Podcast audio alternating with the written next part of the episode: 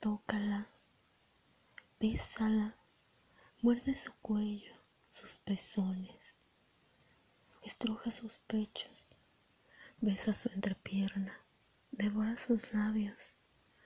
No importa que su boca ya esté reseca y pida tus besos.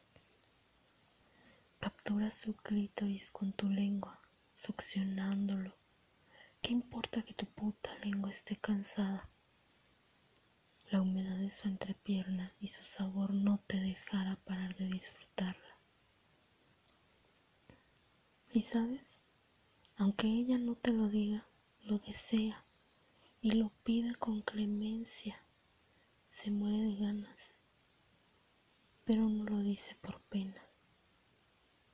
Que a ti no te dé pena, devórala, hazla tuya, como si en verdad la odiara. Hazle entender que no habrá alguien más que la toque mejor que tú. Les humedece un beso en el cuello, que les digas al oído que la deseas.